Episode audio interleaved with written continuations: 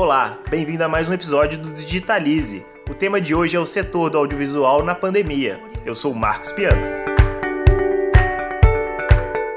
O nosso convidado de hoje é o diretor de cinema Hilson Baco. Baco, se apresenta pra gente, conta das produções que você já participou. É, meu nome é Wilson Baco, tenho 40 anos, sou diretor de cinema e publicidade, é, sócio-diretor de duas produtoras no Rio de Janeiro, a Mãe Joana Filmes e Produções, a Patota Produções Artísticas. Eu comecei minha carreira aqui em Juiz de Fora. É, um pouco antes eu fiz faculdade de administração, depois trabalhei alguns anos com, como ator, né, como teatro, com teatro, enfim. E desde 2005 eu comecei a estudar e me ingressei para a indústria, é, onde, enfim, fiz faculdade de cinema aqui de fora, na Universo. Depois eu fiz é, um curso de pós-graduação né, na FGV do Rio de Janeiro, chamado Film Business Produção Executiva para Cinema e Televisão. É, isso foi em 2007, se eu não me engano, para 2008, onde 2007 ali, 2008 eu comecei a fazer também publicidade, mas como assistente de direção, né? É, já realizei alguns projetos bem interessantes dentro da indústria cinematográfica, trabalhando em algumas produtoras. É, eu já trabalhei é, em alguns longas, né? Por trás, obviamente, eu digo não como é, produtor ou como diretor, mas como assistente. Né? Trabalhei em alguns projetos bem significativos, criei outros tantos, já dirigi clipe, já dirigi algumas publicidades, é, enfim. E trabalho também com criação e formatação de projetos. Projetos eles sejam audiovisuais, projetos agora transmídia, tá? É, enfim, é um pouquinho um resumo do que, do que eu faço. É, e no meio dessa minha trajetória, em 2000 e 16 eu lancei é, como diretor e como produtor, né? O meu primeiro longa-metragem nos cinemas, que saiu em mais de 315 salas, que foi uma produção da minha produtora Patota Produções, em coprodução com uh, Paramount e Rede Telecine, né? Eu tive a distribuição aí da Paris Filmes, é, mais precisamente da Downtown, Downtown Filmes e Paris Filmes.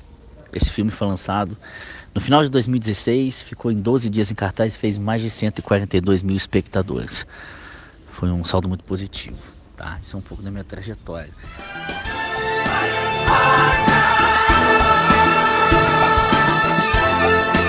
Paco, e você que estava aí no meio das produções audiovisuais, estava bem envolvido no audiovisual durante o começo da pandemia, o quanto você acha que esse setor sofreu? Você acha que foi uma das áreas mais afetadas ali junto com a área de eventos? O que, que você pensa sobre isso? É, eu creio que o, o, o, audiovisual, como qualquer outro serviço, né? Enfim, acho que o mundo parou, né, velho? É, acho que todas as áreas inicialmente foram afetadas, obviamente. É, eu acho que. A pergunta que eu faria é o seguinte: quando a pandemia chegou e todo mundo ficou dentro de casa, né? Todo mundo foi obrigado a ficar dentro de casa. É, eu queria saber o que, que essas pessoas fizeram dentro de casa. E eu duvido, duvido muito que elas não tenham acessado uma das sete artes, né? Então eu acho que o cinema ele é uma das sete artes, ele é a sétima arte, né? Mas também a galera que ficou em casa, né? Ouviu, né, enfim, uma música, leu um livro, pode ter pintado ou não, dançado, mas certamente também viu algum filme, alguma série, enfim. Então acho que de certa forma o audiovisual ele sofre porque diversos projetos que já estavam acontecendo, longas séries, tiveram que parar né, é, por causa da pandemia. É, enfim, outros que estavam sendo analisados certamente serão só para 2021, 2022, caiu 2022.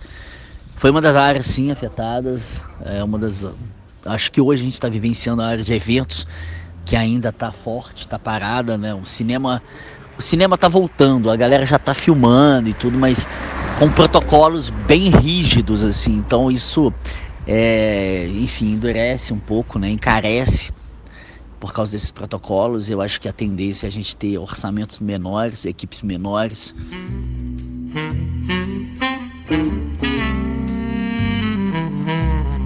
Quais foram as influências que a pandemia causou na sua realidade dentro dessa indústria, Baco? Ah, o cinema nos fez entender que seria necessário protocolos de segurança para a gente seguir à frente, que é o que foi feito e desenvolvido.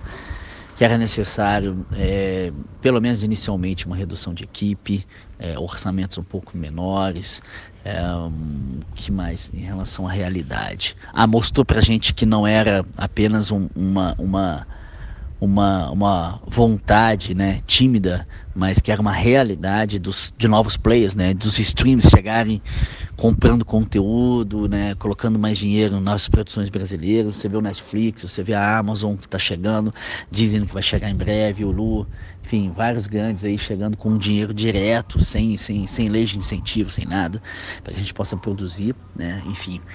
É, eu já fazia parte de um núcleo de criação lá, em, lá no Rio, onde a gente estava desenvolvendo projetos, desenvolvendo podcasts, desenvolvendo séries, também longas metragens, enfim. E a gente estava focado em tentar entender o que as empresas queriam, né? E, enfim, trabalhar em projetos é, multiplataformas, em projetos multimídias. Eu acho que o cinema agora, com, com todas essas questões que envolveu a pandemia, ele vai ter que é, se adequar em termos de produção, em termos de orçamento. Não creio que é, essa, essa questão toda da pandemia vai nos fazer mudar os nossos roteiros, apesar de já saber que diversos roteiros estão sendo alterados para que cortem aí aglomerações, para que cortem beijos, enfim. Eu acho que, na minha humilde opinião, não seria esse o caminho, até porque, por exemplo, se você olhar após a Segunda Guerra Mundial, os filmes todos que saíram após a Segunda, a Segunda Guerra Mundial não eram filmes que retratavam é, a, a guerra, os dramas, os conflitos daquela época. Esses filmes vieram depois. E eu acho que agora o povo já está tão sofrido, né, com tudo isso que aconteceu. Eu acho que a gente tem que tentar de alguma forma é, voltar a, a, um novo normal e, e, mostrar, né, que independente de qualquer coisa existe e sempre vai existir é, enfim, uma forma para contar histórias. Bom, no meu caso, os meus projetos ficaram parados, estava desenvolvimento, é, estava em desenvolvimento de alguns projetos, eu estava entrando para gravar, eu nem me lembro mais, entrando para gravar um piloto de uma, de uma série, eu estava conversando com dois, enfim, dois distribuidores a respeito de, de dois longas meus, ah, que mais? Ah, tinha muitas coisas acontecendo também, cara. Não tô me lembrando agora, mas foi difícil. Foi difícil porque foi necessário uh, parar tudo, né? E como parou tudo, a Carol, minha esposa, que também trabalha com, enfim, direção de arte, cenografia. Ela tinha uma empresa no Rio, todos os projetos dela foram cancelados. Projetos que eu refiro dela, cenografia de grandes eventos, enfim. E a gente né, teve uma mudança drástica que nós tivemos que sair do Rio e a cidade escolhida foi Juiz Fora. Viemos para Juiz Fora para passar essa onda, para passar esse período e para criar nossa filha. Porque achamos que aqui é uma cidade melhor, mais tranquila para isso. Você tem lidado com a pandemia para a realização dos seus trabalhos e como você tem visto os outros trabalhadores, os outros colegas dessa indústria que às vezes já não estão tão estabelecidos ainda, como você tem visto eles se virando com jobs e, e indo em sets, assim? Cara, a galera passou perrengue, assim, sabe? É, foi difícil para todo mundo, para mim também. tive que mudar do Rio. Tinha como manter o padrão, enfim, no Rio, sem entrada de dinheiro. A galera realmente passou fome, assim, e foram feitas várias, diversas iniciativas para ajudar, né? É, enfim, a galera, nem todo mundo. A gente vive uma cultura no Brasil de, de, enfim, não são todas as pessoas que possuíam reservas, né? A gente ganhava dinheiro, gastava, ganhava dinheiro, gastava, ganhava dinheiro, gastava. Acho que agora a gente vai ter um olhar mais atento, mas imagina a galera da pesada, a galera da técnica, né, velho, que recebe até menos também, mas todos nós, então todos nós tivemos problemas, tem pessoas que, que realmente ficaram em situações muito delicadas, assim. É, eu acho, cara, que, que assim, a, a realização dos projetos daqui para frente é, vai ter que ser pensada, enfim, com muito cuidado, né? É, é necessário os protocolos de segurança para que, enfim, esse vírus não invada os sets de filmagens. E eu acho que as empresas que vão bancar também vão estar tá solicitando sempre testes de Covid, enfim, para que não tenha ninguém contaminado dentro do set. Acho que é um cuidado maior.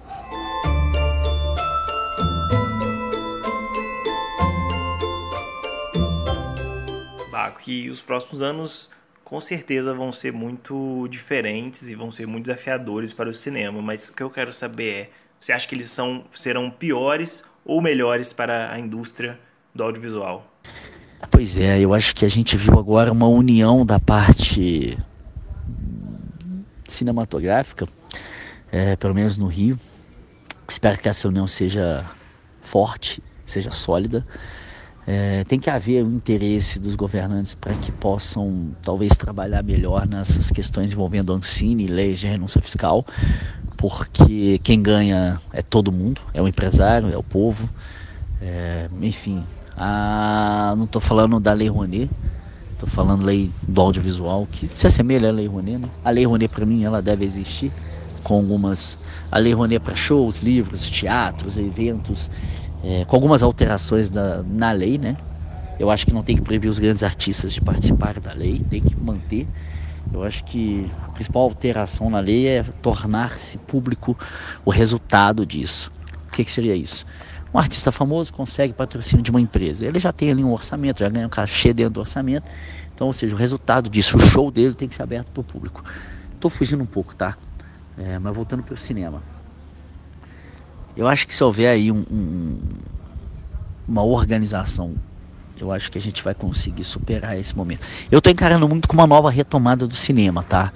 É, as pessoas falam do novo normal. A gente teve lá em 1994 a retomada do cinema após o fim da Embrafilme e agora a gente tem, após a pandemia, uma nova retomada do cinema. Espero eu que as cabeças é, pensantes sejam sérias e que a gente possa fazer dessa retomada realmente algo que ainda não existiu. Criar-se uma indústria é, aqui no Brasil. Nessa indústria, é, talvez trabalhar de forma que a gente não precise de, de recursos públicos e que a gente consiga é, retornar é, o dinheiro investido nas produções para que elas possam ser de fato retornar é, para novas produções. É, eu acho que acho que é basicamente isso, velho. Eu acho que a gente tem tudo para fazer desse caos grandes melhorias e fazer coisas bastante significativas, velho, sinceramente. Muito obrigado pela participação, Baco. Vamos torcer para que os próximos anos sejam muito bons para o audiovisual. O Digitalize fica por aqui. Muito obrigado.